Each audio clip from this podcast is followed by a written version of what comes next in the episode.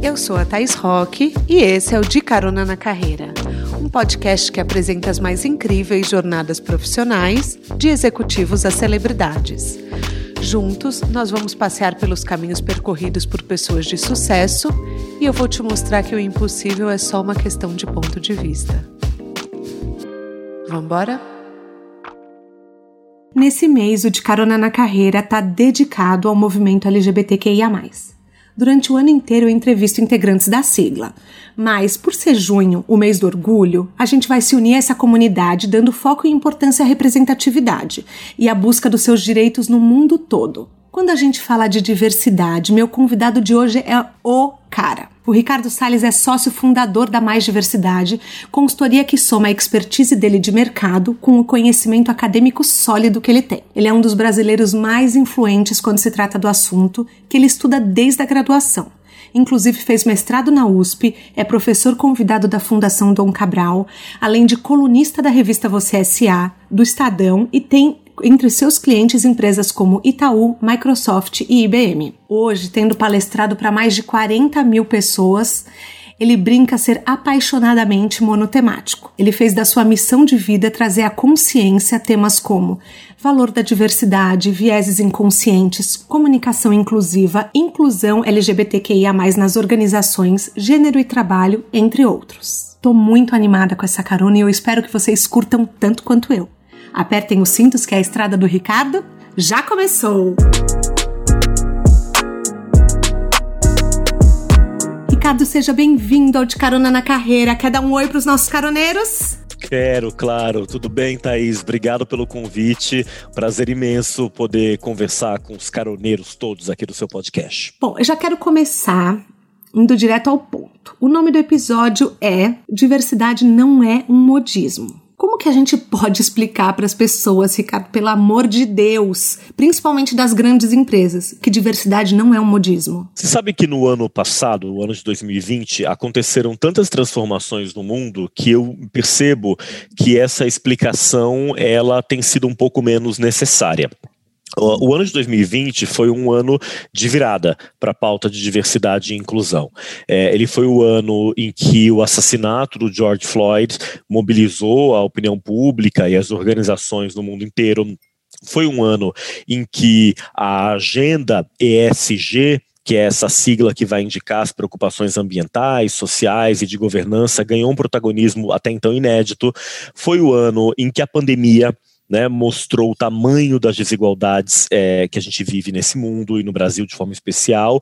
E foi um ano também é, de uma eleição é, muito importante nos Estados Unidos, não só pela representatividade, mas também porque é, Biden e Kamala Harris colocam entre, essa entre as suas cinco prioridades centrais do governo o enfrentamento ao racismo estrutural. Então, é, com, com, com, tanta coisa acontecendo no ano de 2020, essa pauta ela acabou ganhando um, um boom no meio empresarial. Né? Eu costumo traduzir isso, Thaís, da seguinte maneira. Eu passei muitos anos aí da minha vida como, como consultor, viajando o Brasil inteiro para dar palestra, e basicamente toda palestra, não importa onde eu estivesse, eu podia estar em Manaus, eu podia estar no interior do Rio Grande do Sul, eu poderia estar embarcado numa plataforma de petróleo em alto mar, como eu já fui. A pergunta inicial era sempre: para que mexer com isso? Uhum. Para que falar sobre esse tema? Sim. Por que discutir diversidade e inclusão? E eu noto que desde o ano passado essa pergunta ficou um pouco mais refinada. Desde o ano passado eu tenho sido mais demandado sobre por quê é, é, é, trabalhar esse tema é, e como fazê-lo né? Uhum. É, como fazê-lo? Na verdade é isso, menos porquê e mais como fazê-lo.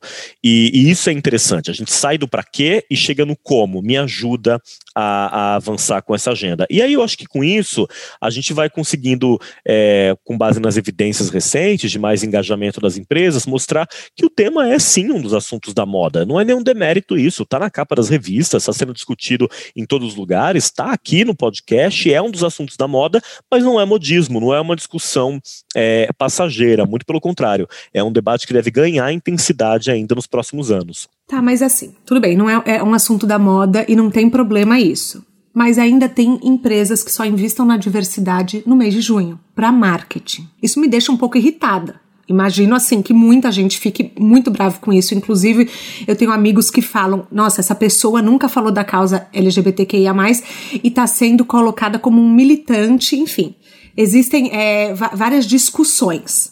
Para que isso não aconteça com as empresas dos nossos caroneiros, é, eu achei legal a gente trazer algumas provas de que a diversidade é, impacta no sucesso da empresa, para que eles pensem nisso o, o ano inteiro. Bom, a gente tem hoje um conjunto bastante grande de pesquisas, de estudos que vão procurar associar diversidade e inclusão a melhores resultados para o negócio. Então, a gente sabe que uma empresa que é diversa e inclusiva, é uma empresa que conta é, com índices melhores de engajamento, por exemplo, das pessoas. É uma organização que tem uma capacidade maior de inovar, uma capacidade maior de ser criativa.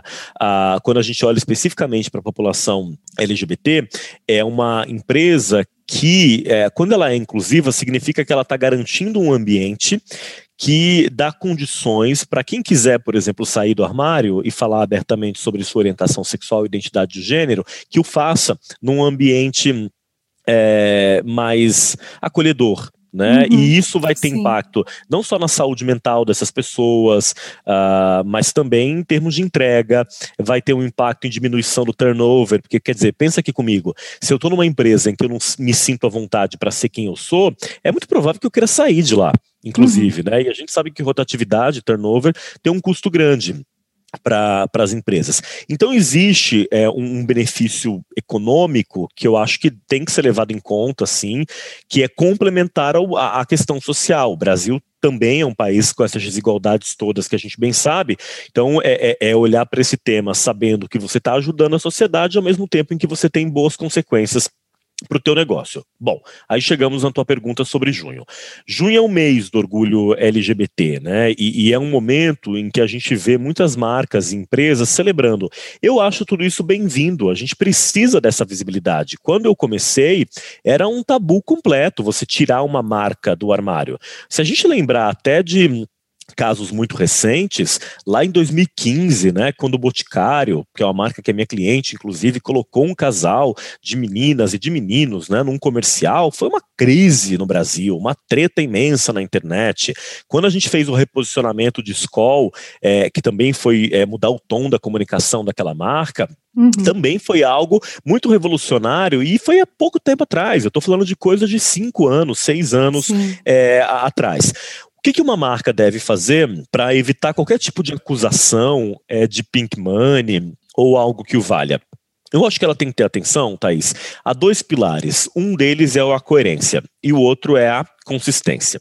Coerência no sentido de você vai para fora falar sobre o tema, mas você precisa olhar para o tema internamente, dentro da sua empresa, né? Mas, de novo, eu não gosto de uma visão binária em torno disso, tá. sabe? Eu ouço isso muito assim de empresas. Não, não, não, não. Eu não posso falar nada enquanto a casa não estiver totalmente em ordem. Não é assim também. Acontece que você não vai para fora para dizer que você faz e acontece. O que eu sempre digo é: você pode ir para fora para comunicar como é que tem sido o seu processo de arrumação da casa. Como é que a tua empresa está se adaptando, o que, que ela já tem feito. Ninguém é perfeito nessa agenda. O que as empresas estão uhum. comunicando acima de tudo são compromissos com o tema.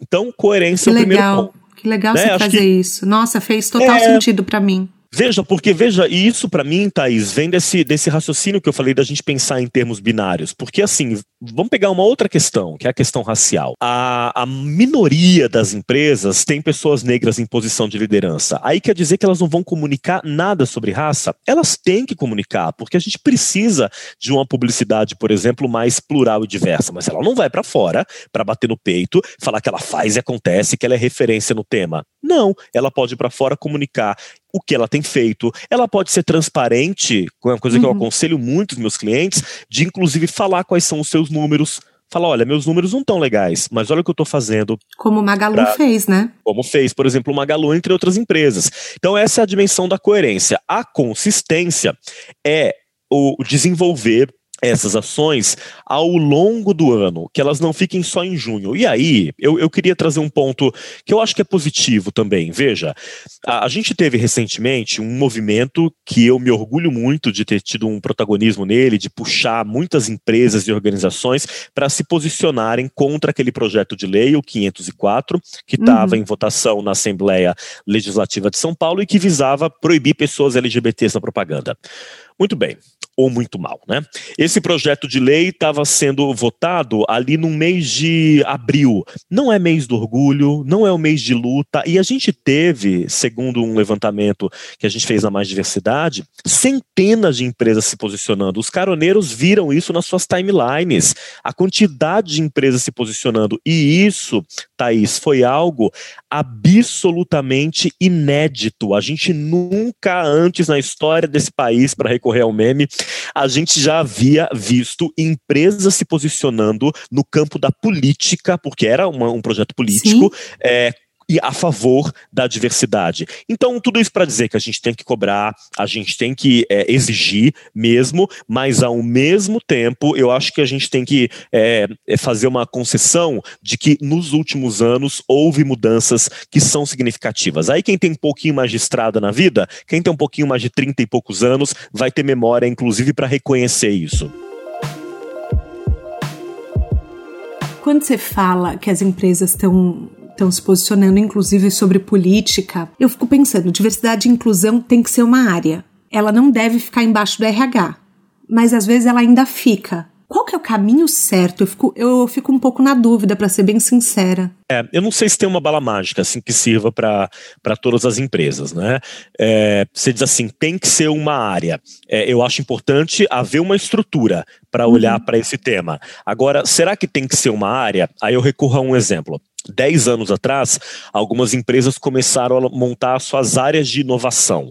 Esse hoje é um raciocínio meio mofado, né? Porque você fala, área de inovação, a empresa inteira tem que ser inovadora. Mas talvez eu possa ter uma área que fomente a, a, a, inovação em toda a cadeia produtiva daquela organização. Com diversidade é a mesma coisa. O que, que você precisa? De uma pessoa, de uma área, de uma estrutura que atue como, vamos dizer assim, um maestro da, de tudo ali, né? É, e aí pode ser o RH? Pode, mas a área também pode estar alocada em sustentabilidade, pode estar alocada em comunicação, né? Na maior uhum. parte das empresas é, é, é, uma dessas três áreas.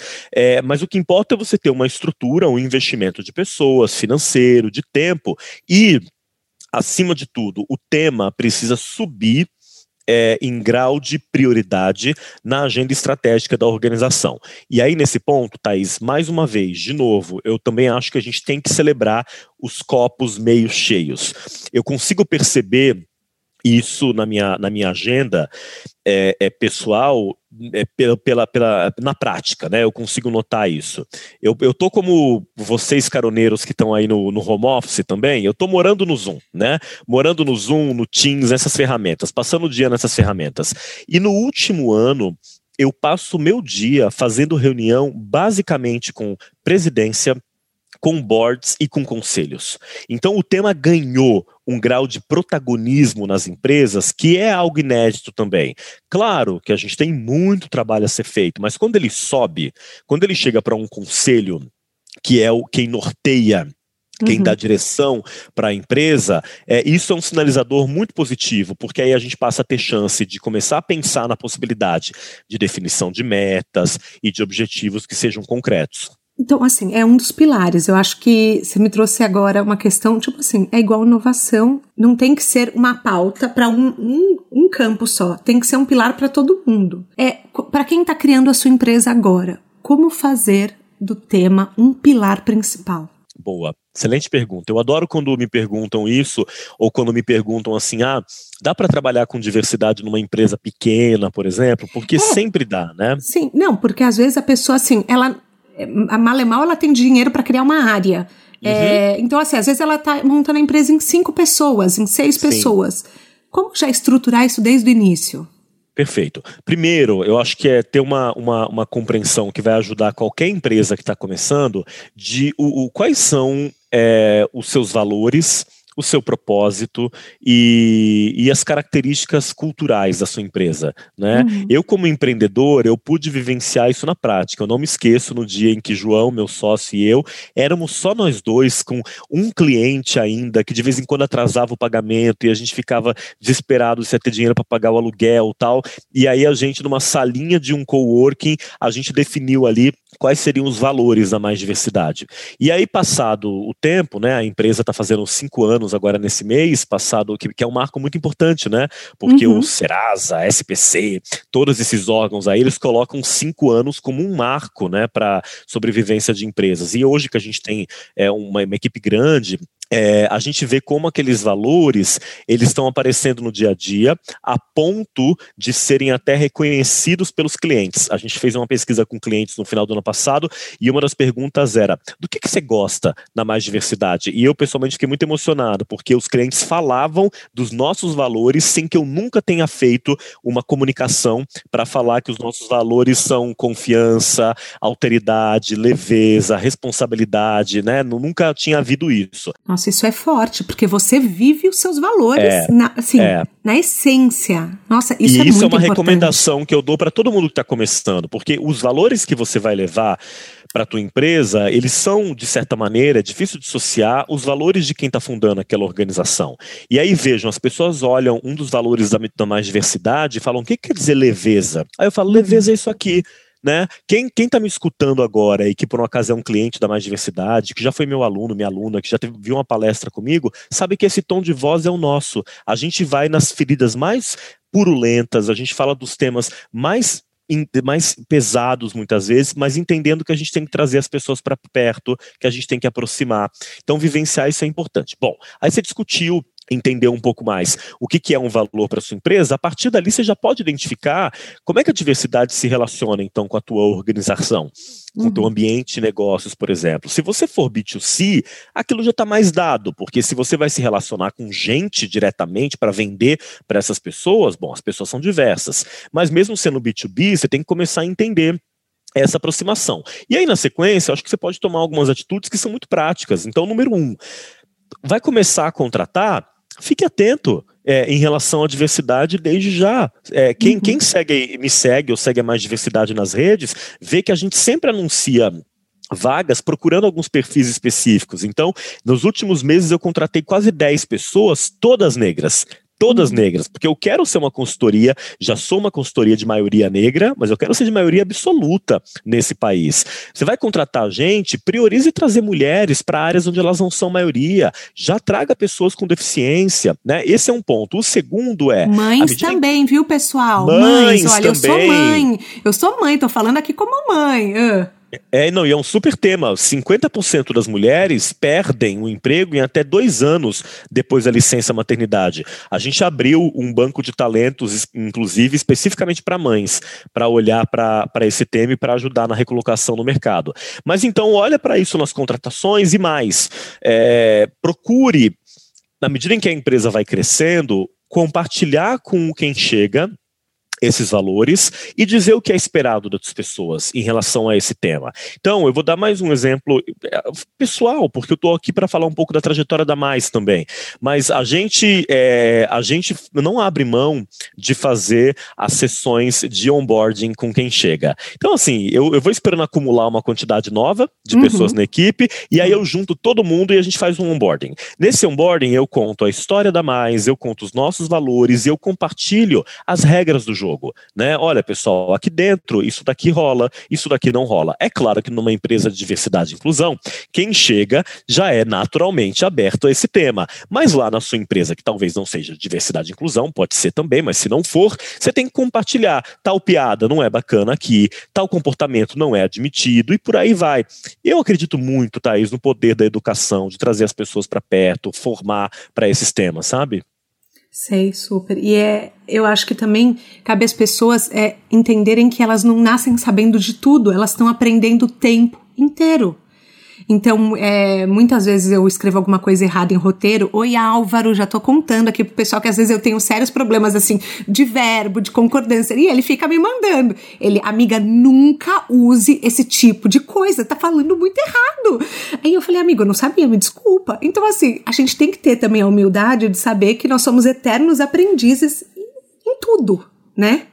Em Exato. Tudo quando a gente fala de diversidade na empresa, é, uhum. é, meio que um clichê dizer que diversidade é uma jornada. E é mesmo, é um caminho para a empresa. Mas eu sempre gosto de acrescentar que também é uma jornada pessoal, é uma jornada para as pessoas. E aí eu poderia compartilhar uma experiência com, com quem está nos escutando. Eu, há alguns anos, eu faço um trabalho que me motiva muito, que é a mentoria executiva. Então, existem alguns presidentes de empresa que são meus mentis de diversidade e inclusão. O que, que funciona ali? Eu tenho basicamente é, uma hora por mês da agenda deles e naquela hora, a gente vai a cada mês aprofundar a compreensão sobre um tema. Então, em um mês, a gente vai entender profundamente a questão LGBT, em outro mês, a gente vai falar de uma outra pauta e por aí vai. São momentos tão interessantes, Thaís, porque muitas dessas pessoas não tiveram oportunidade de, de refletir criticamente sobre isso.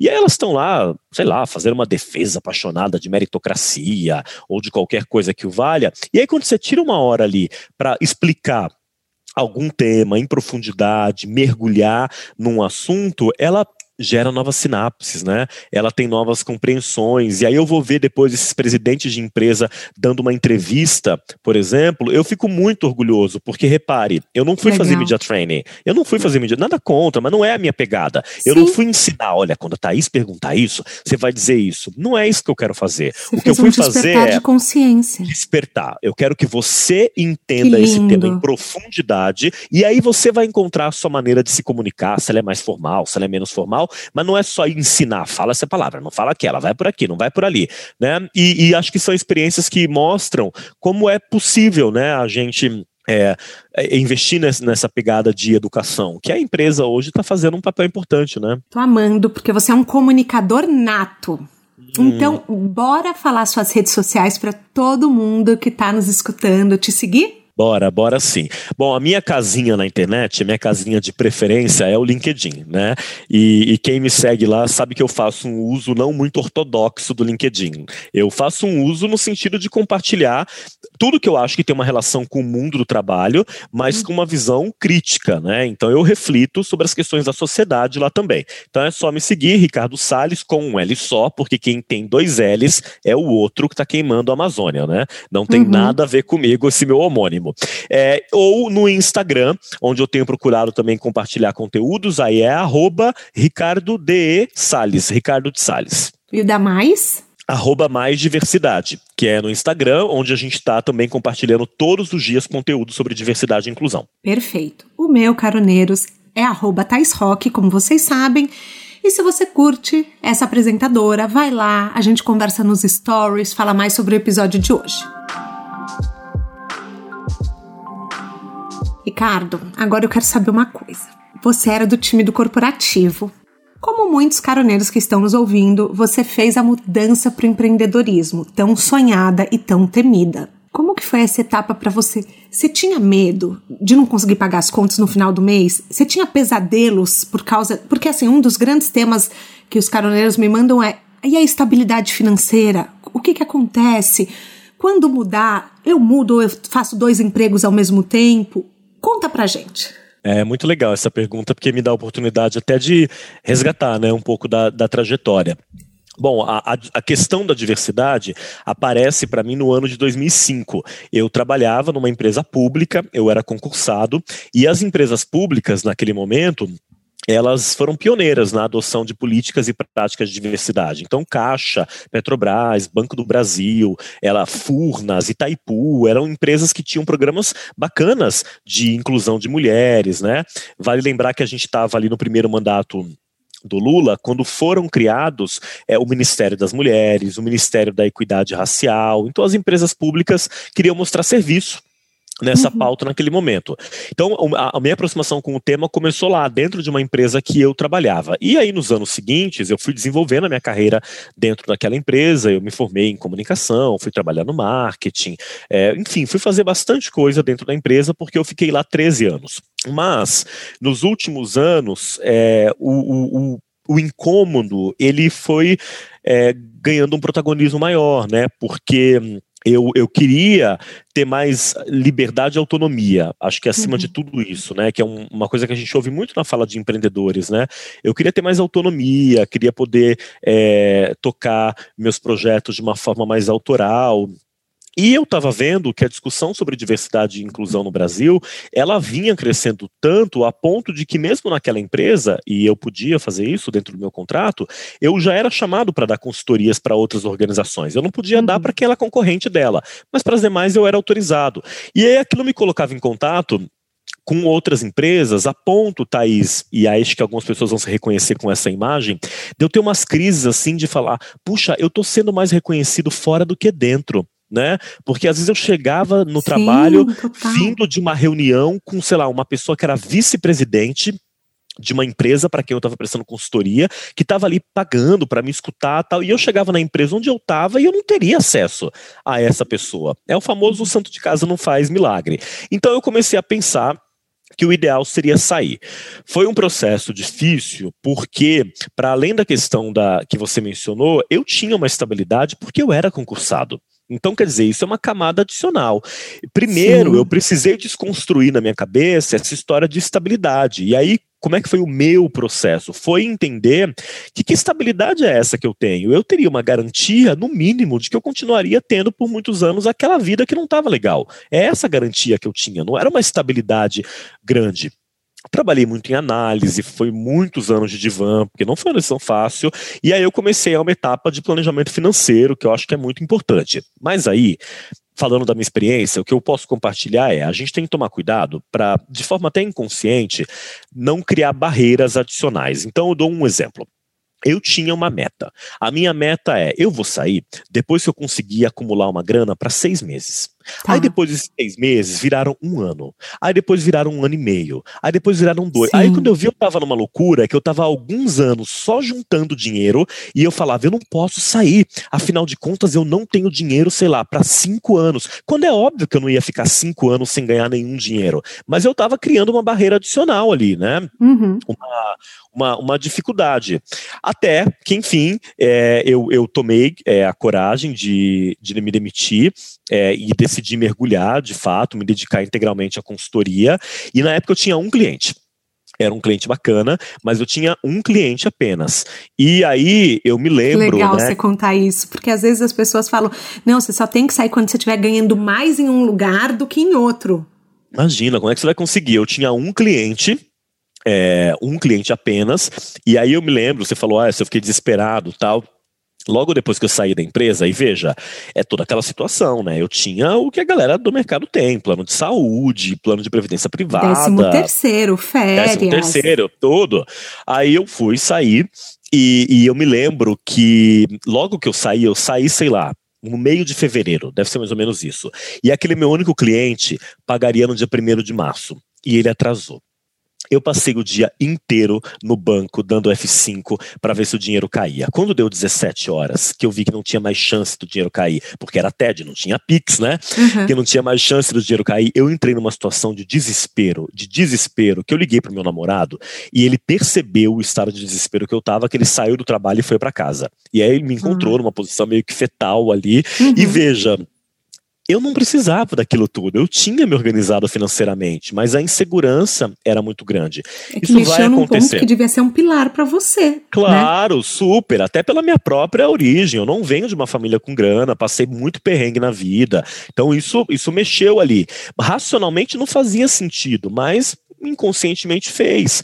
Mas enfim, é, aí eu, eu, eu, fui me fortalecendo, entendendo como é que eu podia é, é, conquistar mais clientes, e um ponto que na minha trajetória fez toda a diferença foi ter um sócio, que é o João, meu sócio. Uhum. Eu resisti muito, porque eu sou taurino, eu sou meio teimoso, achava que ia ser meio difícil para ter alguém comigo, mas é, quando eu cedi né, a história de vou ter um sócio, para mim foi a melhor coisa, porque a chegada do João, que teve um movimento muito parecido com o meu, também trabalhava em em uma multinacional, pediu demissão para se juntar a mim.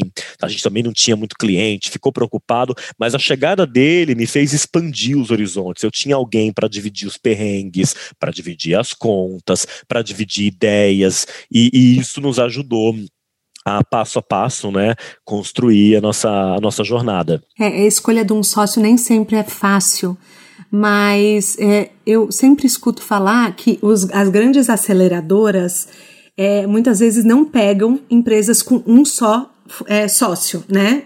Então, que às vezes, é, enfim, porque se um ficar doente, o outro pode tocar. Então, fica a dica também para os caroneiros, muitas vezes que talvez tenham dificuldade de correr atrás de um sonho, procure alguém que tenha a mesma missão que você. E o importante, assim, a pessoa não precisa fazer a mesma coisa que você, o importante é que vocês sejam complementares. Sabe, vocês podem até não se dar tão bem, é, na vida social, brigar em mesa de bar, mas se vocês são complementares e têm o mesmo sonho, têm os mesmos valores, conversem, se alinhem. Eu acho uhum. que fica talvez essa reflexão, né, Ricardo? É, eu concordo totalmente. Acho que esse alinhamento de valores mesmo, né? Porque é, o João não era meu amigo. A gente se conhecia de evento, não era meu amigo. Né? Ele é cara de pau, como eu sempre digo, porque um dia ele me ligou e falou: Você não quer ter um sócio? Aí eu tomei um susto. Demorei oito meses para responder. Mas ele não era meu Nossa, amigo próximo. Oito gente... meses? É, pois é, menina, eu tô mais rápido hoje. Mas o fato é que ele, ele, ele trouxe uma visão que é muito complementar e, eu, e assim, o que, que eu sabia? Porque a gente se conhecia de eventos, né, uhum. de, de coffee break, etc.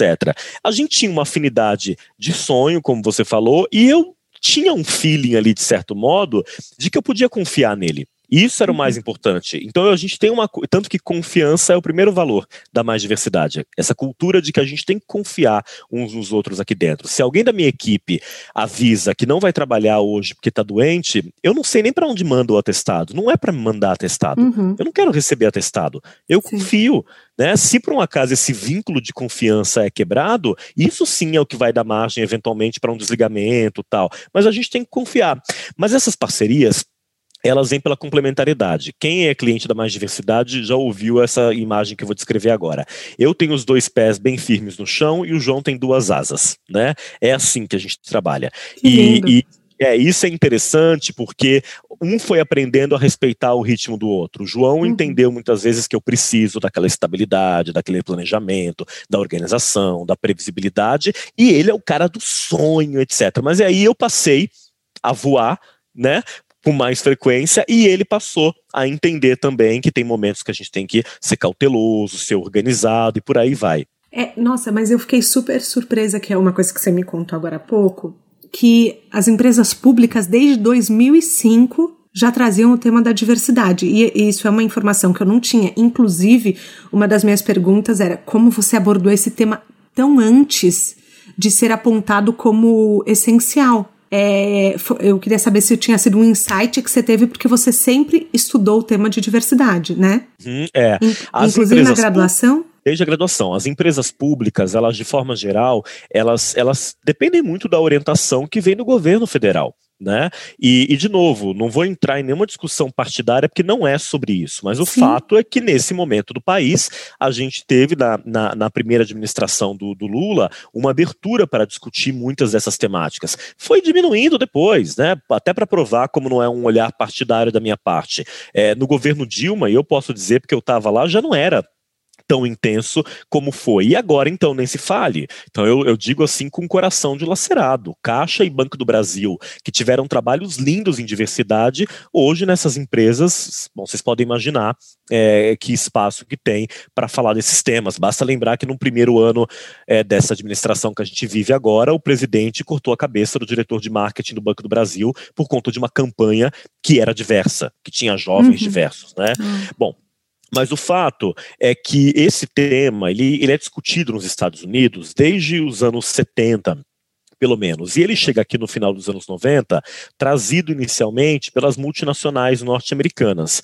E, e, enfim, vai para encurtar a história, ele vai ganhando corpo ali no, nos anos 2000. O que aconteceu foi comigo foi que eu trabalhava numa agência de banco, estava na faculdade, trabalhava numa agência de banco lá no ano de 2005, e aí eu recebi um e-mail que a minha empresa ia lançar um programa de diversidade e inclusão. Aquilo fez meu olho brilhar eu tinha o quê? 20, 22 anos. Aquilo fez meu olho brilhar e eu falei, eu queria participar disso. E por que, que eu queria participar? Porque eu era uma pessoa LGBT que não se conformava com o fato de que o ambiente de trabalho, para muitas pessoas, não era um ambiente acolhedor. E que a uhum. maioria das pessoas se escondia, se levava pela metade, deixava do lado de fora da empresa uma parcela, uma parte né, importante é, de suas vidas. Eu não me conformava com isso. Então, eu vi aquele e-mail, puxa, programa de diversidade, e eu dei um jeito. E eu estou contando essa história porque acho que quando a gente vai empreender, a gente também tem que ser um pouco cara de pau. Eu recebi aquele e-mail da, da matriz da empresa, de Brasília, uma empresa com 100 mil funcionários. Eu era mais um ali que trabalhava numa agência na Vila Olímpia, mas eu dei um jeito. Eu subi a escada na hora, eu fui falar com a gerente geral, falei, como é que eu faço para participar disso? Ela era uma querida, ela mandou um e-mail para quem de direito. O fato é, encurtando a história, na semana seguinte eu estava em Brasília. Eu estava em Brasília, né, para participar de um lançamento desse programa e onde eu pude trocar com muitas pessoas. Naquele Você deixou mesmo... claro a sua paixão, né? Deixei, desde já. E aí eu fui lá, gente, olha, hoje isso felizmente, que bom, isso é mais comum, mas naquela época não era. Eu me lembro no evento em 2005, né, lá em Brasília, em que a gente foi separados né, em salas para discutir LGBT, gênero, raça e pessoas com deficiência. E muita gente que estava num evento de diversidade tinha vergonha de ir para a sala LGBT, né? Puxa, vão saber agora que eu sou LGBT, mesmo você estando num evento. Olha o tanto que a gente também avançou, sabe, Thaís? Eu uhum. falo isso, de novo, eu Sim, não sou poliana, não é jogo do contente. A gente está num momento do país muito desafiador, a gente está passando por uma crise muito profunda, mas ao mesmo tempo há que se reconhecer que a gente deu alguns passos nos últimos anos. O fato é que naquele momento, é, eu estava na faculdade também. Estava na, na, na, faculdade, eu me formei em comunicação na USP, e aí eu entendi que eu tinha um assunto ali que poderia é, render um tema para o meu TCC. E aí eu fui conversar com a professora, ela falou: Bom, não entendo nada desse tema, mas eu confio em você. Fui Legal. pesquisar, buscar informação, comprar livro, só tinha livro na gringa, é, mandei trazer algumas coisas, né, amigos que estavam fora mandaram, e produzi ali um trabalho que era só um TCC, mas acabou sendo o primeiro trabalho acadêmico sobre diversidade no campo da comunicação no Brasil, né? É então sério? acho que é, pois é. Então é, é, é, é sobre você identificar essas oportunidades também. Hum. E aí quando o tema, vamos fazer um breve corte aqui. Aí o tema lá alguns anos mais adiante, o tema explode. 2014, uhum. 2013, tá todo mundo falando sobre diversidade. Eu já era alguém que estava, de certa maneira, trabalhando com aquele tema há muitos anos, então eu já estava posicionado ali para quando houve o boom, quem sabe falar sobre esse assunto?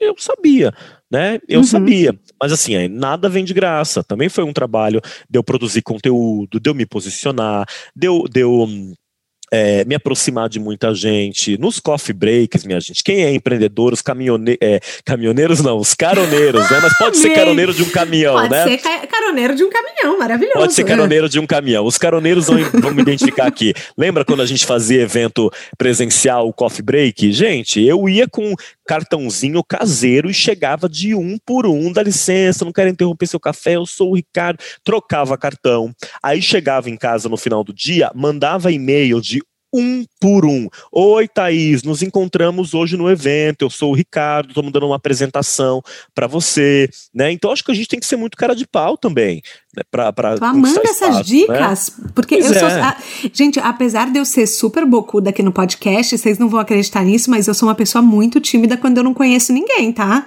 Então, quando eu chego numa sala que eu não conheço ninguém, eu fico quieta no meu canto. Então, tá ouvindo isso, tá pegando num ponto de desconforto para mim, tá? Eu tô assim, meu Deus Mas você sabe que é para mim também não é, não é necessariamente fácil. Não é necessariamente fácil, né? É, digamos que a gente não estivesse em pandemia. Né? Hoje eu chego num, se eu chegasse num evento sobre diversidade e inclusão, lá no hall do evento, quase todo mundo me conhece. Então é muito uhum. legal, né?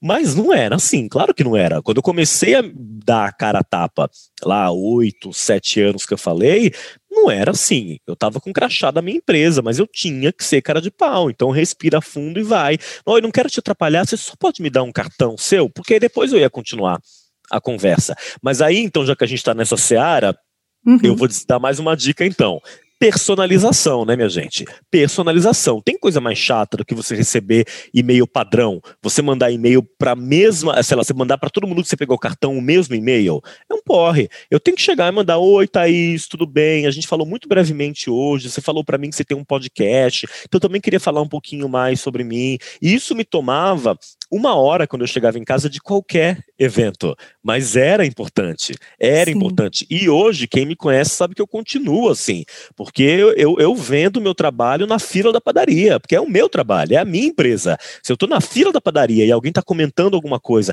ai, na minha empresa tá assim, assim, é óbvio que eu peço licença, entro na conversa e falo, eu vou só deixar o meu cartão, não quero interromper, mas se precisar de um apoio, você me procura. Você jura? Juro, sim, Nossa, sabe por tá quê? sendo uma aula para mim hoje. Veja, Thaís, todo empreendedor tem que ser vendedor. Todo empreendedor tem que ser vendedor. E se quando eu falo isso, se quando eu falo isso, você que está nos escutando fica com um incômodo, é porque você tem uma imagem equivocada do que é ser um vendedor.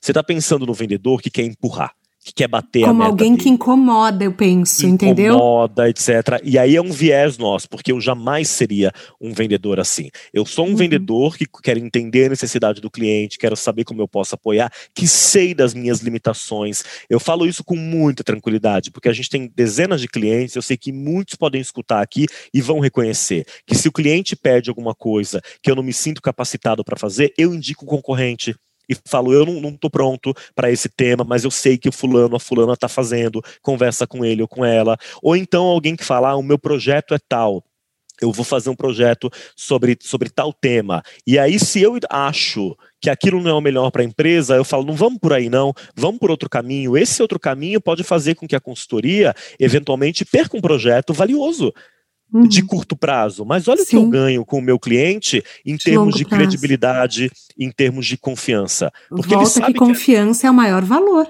Dá mais diversidade. Ó, várias vezes eu, fui, eu já fui abordado por pessoas que dizem assim: vamos fazer uma parceria aqui? Então, eu e você, tá bom, Thaís? Eu e você. Funciona uhum. assim: você me indica para o seu cliente e aí eu te pago 10% se fechar. E o contrário. E eu nunca topei. E eu nunca topei por quê? Porque eu digo assim: a minha indicação para um cliente, ela tem um peso de ouro, que é o da confiança. Quando eu indico a Thaís para o meu cliente, ele não tem dúvida que é porque a Thaís é o melhor para ele. Não é porque a Thaís está me pagando 10%. Eu não quero receber Sim. os 10%. Eu quero indicar a Thaís porque eu sei que ela é a melhor pessoa. Ela é a uhum. mais bem qualificada. Né? Então, enfim, eu mudei um pouco de assunto, né? Não, mas, mas eu tô amando, eu já tô quase fazendo terapia aqui, porque eu já, daí já veio um pensamento assim para mim. É, eu falo, gente, eu é, eu tenho super dificuldade de falar no meu trabalho nas redes sociais, por incrível que pareça. E eu falo, eu falo assim pros caroneiros, porque os caroneiros quando me mandam mensagem a gente fica trocando. Eu falo, gente, mas eu não vou ligar o stories e ficar lá, escuta meu podcast, meu podcast é o melhor. Eu falo, gente, eu gosto de contar as histórias e daí quando eu tô apaixonada pelo episódio, eu vou lá e falo, falo, falo, falo, falo, falo do episódio, porque daí é meu coração. Só que para mim é mais fácil vender o outro do que me vender, entendeu? É uma baita numa questão para a gente pensar. Eu não consigo fazer tudo também. Por exemplo, hoje uhum. a dinâmica das redes sociais, ela exige um, um, comportamento que, que eu não dou conta ainda. Posso pagar a língua daqui a alguns anos, mas eu não, eu não sou o tipo, eu não estou no TikTok, eu não sei fazer dancinha. Não é a minha pegada, não. não. é. Uhum. Né? Eu não, eu, de novo, não é uma crítica aqui, mas eu não sou o que pega claro. todo dia o celular. Bom dia! Não, mas eu não consigo. Quem consegue, eu acho ótimo. Faça, porque Sim. a linguagem hoje é essa. Mas não é bem a minha. Depois eu assisto, eu falo, ah, meu Deus, será que eu precisava fazer a dancinha para explicar um conceito tal? Mas eu tenho gente na minha equipe hoje, porque tem algo geracional aí também. Uhum. Geração Z da minha equipe, de 20 anos, fazem os nossos TikToks maravilhosos para divulgar é, os eventos. Aí a gente vai se complementando, né? falou que os Estados Unidos está estudando esse tema desde os anos 70. Eles estão muito mais à nossa frente, então, ou a gente já está mais ou menos assim, no mesmo é, patamar de desenvolvimento? Eles estão falando há mais tempo, eles estão falando há mais uhum. tempo, né? Na temporada anterior da nossa vida, quando a gente podia viajar, eu tinha o hábito de sempre ir para fora para participar de congresso, para procurar me me qualificar mais, né? Que é um outro uhum. ponto que, que, é, que é sempre importante. E eu notava, eu sempre voltava dos congressos assim, foi muito legal pela troca. Foi muito legal para eu conhecer um monte de gente, foi muito legal para eu gastar meu inglês em uhum. tudo isso. Mas eu voltava dizendo, eu trouxe tantos ensinamentos assim, e via de regra eu falava, hum, mais ou menos, porque Sim. as empresas lá também têm é, os seus desafios. O que, que eu noto? Lembra que eu falei no começo da mudança da pergunta, que antes eu tinha que falar para quem mexer com isso e hoje é como? como? Lá eles estão há mais uhum. tempo no como. Não é uma questão para uma empresa americana discutir se tem que falar. Uhum. Tem que falar e ponto tem que trabalhar com esse tema e ponto. Mas eles também estão batendo cabeça, é, muitas vezes, no como fazer a inclusão, no como mexer o ponteiro, melhorar os indicadores. Então, acho que eles têm uma maturidade maior na, na agenda, e nesse momento, ele, nesse momento, agora, eles são beneficiados também pelo, pelo fato de ter uma administração federal que coloca esse tema como prioridade, né? Ao contrário da gente aqui, uhum. que tem uma administração federal que vê a diversidade que é a maior riqueza desse país como uma ameaça, né? É, então eu acho que lá é, há, há uma discussão há mais tempo sobre o assunto, uma maturidade maior, mas os desafios também acontecem. Agora me conta uma coisa: você, trabalhou, você trabalhou na Secretaria do Estado, lá nos Estados Unidos. E eu vou te falar que eu sempre imagino que a pessoa, assim, quando trabalha com o governo, eu imagino uma coisa meio FBI, meio CIA, é, porque eu já vou viajando, entendeu? Eu já imagino aquele seriado Scandal, não sei se você assistia, tipo, alguém resolvendo os problemas secretos do governo com muita inteligência. Olivia Pope, né? Olivia Pope, total. É, eu já penso na é. Olivia Pope do tipo, eu vou resolver isso daqui.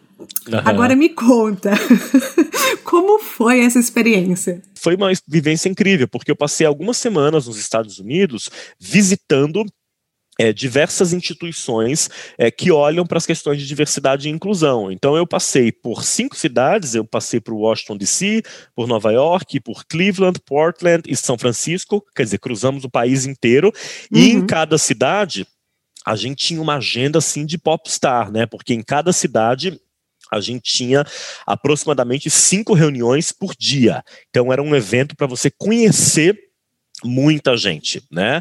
E mas é claro que eu me diverti muito também. Dava 19 horas, Sim. chegava no hotel, deixava o casaco e ia, me divertia, saía pro bar e no dia seguinte começava tudo de novo. E nos fins de semana a gente viajava, cruzava o país inteiro. E foi uma experiência bárbara e que, e que, e que trouxe muito para o meu trabalho, porque eu visitei é, muitas, é, muitas ONGs, eu visitei muitas empresas, muitas universidades. E aí é interessante, né, fazendo um link o que você me perguntou anteriormente sobre o estágio da pauta laica.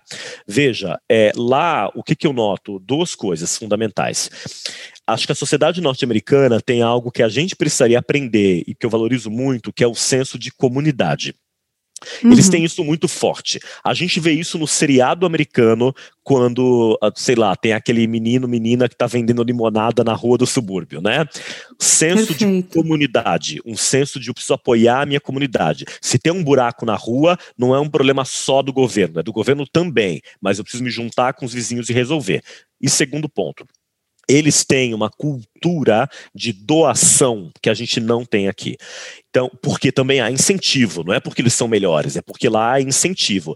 Isso uhum. faz com que possam brotar Thaís e, caroneiros, todo tipo de instituição voltada. Então, eu vi voltada à diversidade. Eu visitei nos Estados Unidos, para dar um exemplo de recorte.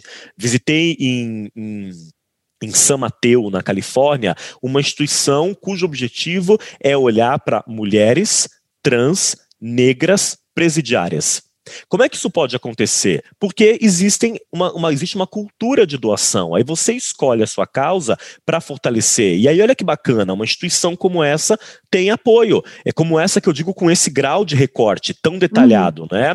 É, e isso eu acho que são coisas que a gente tem que avançar é, aqui.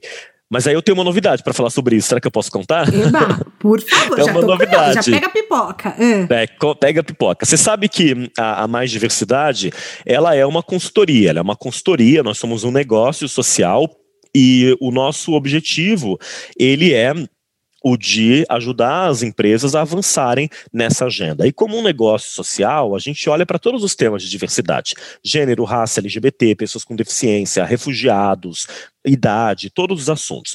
Mas João e eu, que somos LGBTs, a gente sempre se perguntou como é que a gente pode fazer um uso ainda melhor da nossa influência, né? Uhum.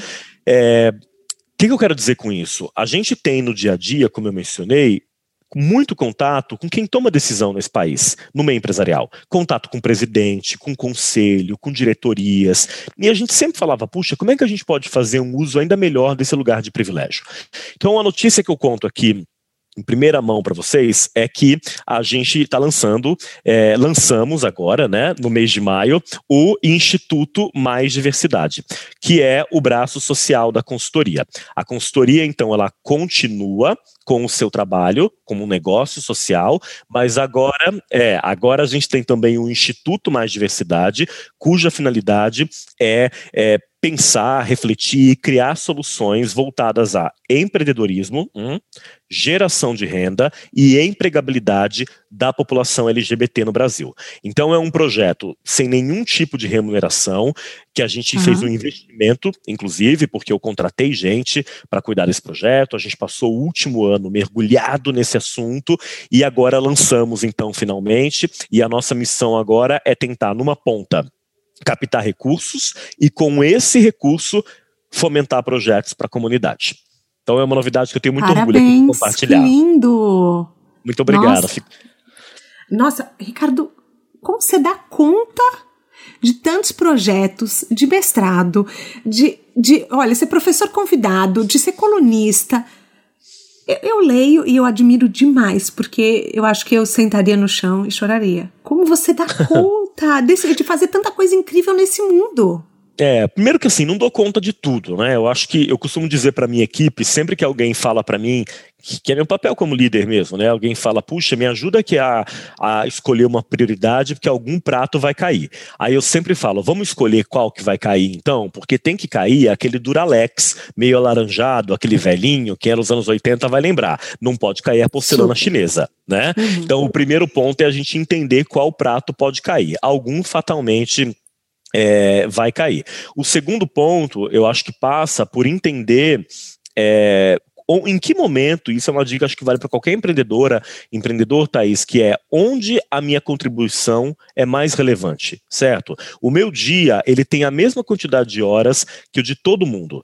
Então, quais, de quais reuniões eu vou participar? Onde a minha contribuição é mais relevante? Né? Então, se eu tenho duas reuniões no mesmo horário, o meu critério de escolha vai ser esse. Eventualmente, as duas são importantes, mas nessa aqui, eu posso pedir para uma pessoa me representar e eu vou recolher as informações me inteirar depois. Na uhum. outra, tem decisões que dependem de mim é, naquele momento, naquele momento. Então, faça suas escolhas. É, eu não estou é, satisfeito e orgulhoso de todas as minhas. Eu preciso, por exemplo, é, dedicar mais tempo para outras atividades. Eu preciso parar de inventar desculpa para fazer exercício, né? Tenho que voltar uhum. a me exercitar. É, eu sei que eu sou meio displicente com amigos e família porque eu trabalho muito. Então, estou desconstruindo tudo isso aqui porque é uma coisa que eu não quero mesmo é ficar como exemplo de nada disso para ninguém. Ainda mais uhum. nesse nesse momento, com essa pandemia maluca que não acaba, faça no seu limite aquilo que você conseguir, porque já vai ser o suficiente e vai respeitar a sua saúde mental.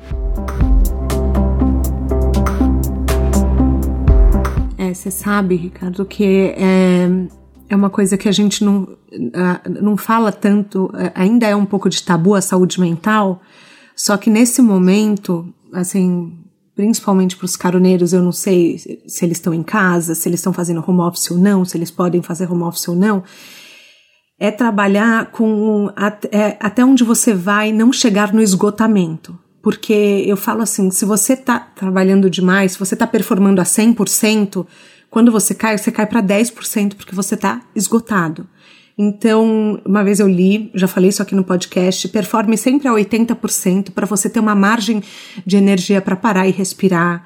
e tenha um tempo para você, nem que seja meia hora do seu dia.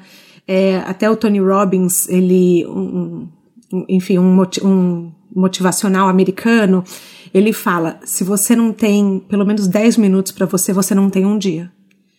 Então, tire para você escrever sobre o que você pensa, para organizar suas ideias. Escrever no papel me ajuda muito, muito, porque no computador é uma coisa que não funciona tão bem quanto a mão, parece que na mão flui mais. Então, escreva, desabafe. É, se você estiver é, sentindo deprê, chama alguém para conversar, peça ajuda e saiba que você não está sozinho. Por mais que a gente se sinta, às vezes, é muito mais uma impressão, é que as pessoas nem sempre sabem que a gente precisa de ajuda. Claro, e aí eu, eu acho legal falar sobre isso, porque tem, tem um discurso que é muito furado também em torno do, do empreendedorismo, né? E eu nunca uhum. banquei isso, esse discurso. Eu não vou ficar romantizando é, empreendedorismo. Passa por um monte de perrengue, tem seu lado bom, mas passa por muito perrengue, muita preocupação, e, e, esse é um ponto que a gente tem que atentar, né, para cuidar da gente mesmo. Então, você faz uma organização de agenda, só para a gente encerrar esse assunto. Você faz, por exemplo, você trabalha por hora organizando? Ou não? É, eu, eu, eu tenho uma. Eu, tudo precisa estar na minha agenda, tudo que tá. envolve tá. atividade profissional. Né? Isso para mim é muito importante, tem que estar na agenda. Então, vocês vão ouvir assim: manda invite, por favor. Primeira coisa, para estar tá lá. É, eu vim nesse último ano com um hábito que não é muito saudável, que é esse de reunião de hora em hora o dia inteiro então, agora, por exemplo, depois, sobretudo que eu li uma pesquisa que fala da importância da pausa, eu estou propondo reuniões menores. Eu estou tentando bancar reuniões de 45 minutos para a gente ser bem produtivo. Quando não dá, eu estou propondo 55, porque eu não, não, não gosto disso, de ter que que ir pular de uma para outra e já falar, ah, desculpa rapidinho, eu vou lá pegar uma água, né? Porque uhum. isso é ruim também, porque veja, a gente está muito produtivo e muito pouco criativo. Né? A gente está morando dentro dessas ferramentas, entregando é, é, numa quantidade maior, sem sombra de dúvida, nós que estamos no home office, os privilegiados, né, ou parte de nós, é, mas a que custo também. Então, é, isso para mim é importante. O segundo é que eu tenho uma organização que, que para mim facilita. Mas aí, de novo, cada um tem seu metro. Mas eu Sim. falo, por exemplo, um, um, hábito. Eu não funciono muito bem para trabalhar por WhatsApp. Decisões do cotidiano, vamos embora. É uma coisa rápida, vamos falar. Mas não me manda um arquivo que eu tenha que avaliar pelo WhatsApp. Porque depois outras conversas vão aparecer, aquilo vai ficar lá atrás, eu já me perdi. Então, eu vou dizer o tempo todo: se eu tenho que tomar decisão, se eu tenho que analisar, e-mail. Vai por e-mail. Porque aí a minha caixa de e-mails também é muito organizada isso vale a pena, eu devo ter 40 pastas, uma para cada cliente, e aí isso ganha, faz eu ganhar tempo no dia a dia. E, e eu acho que tem um, algo também que é isso é meu, né? Que é de ter uhum. uma, uma, uma disciplina é, para qualquer atividade que eu me disponha a fazer e que envolve o trabalho, né? Eu, eu não, não, sou do tipo que levanta às 5 horas da manhã, muito pelo contrário, eu odeio levantar cedo, né? Etc, mas eu tenho disciplina. Então, é, uhum. eu, eu, tenho disciplina porque eu acho que a gente tem que ter nesse momento um respeito ao tempo do outro, né? Eu não atraso Sim. em reunião, eu gosto de começar e terminar no horário, é, eu tenho uma disciplina para tentar trabalhar o máximo que eu tiver que fazer na semana para no fim de semana eu poder relaxar é, um pouco mais. Isso são, são ferramentas que, que me ajudam. Para a gente entrar no nosso quadro final, antes eu quero fazer uma pergunta. As pessoas falam aqui para mim o que, que é sucesso. O que, que é sucesso para você? Eu acho que sucesso para mim hoje é eu ter flexibilidade e autonomia para poder fazer escolhas, sabe? Uhum. Eu acho que é isso, para fazer as minhas escolhas e para poder bancá-las.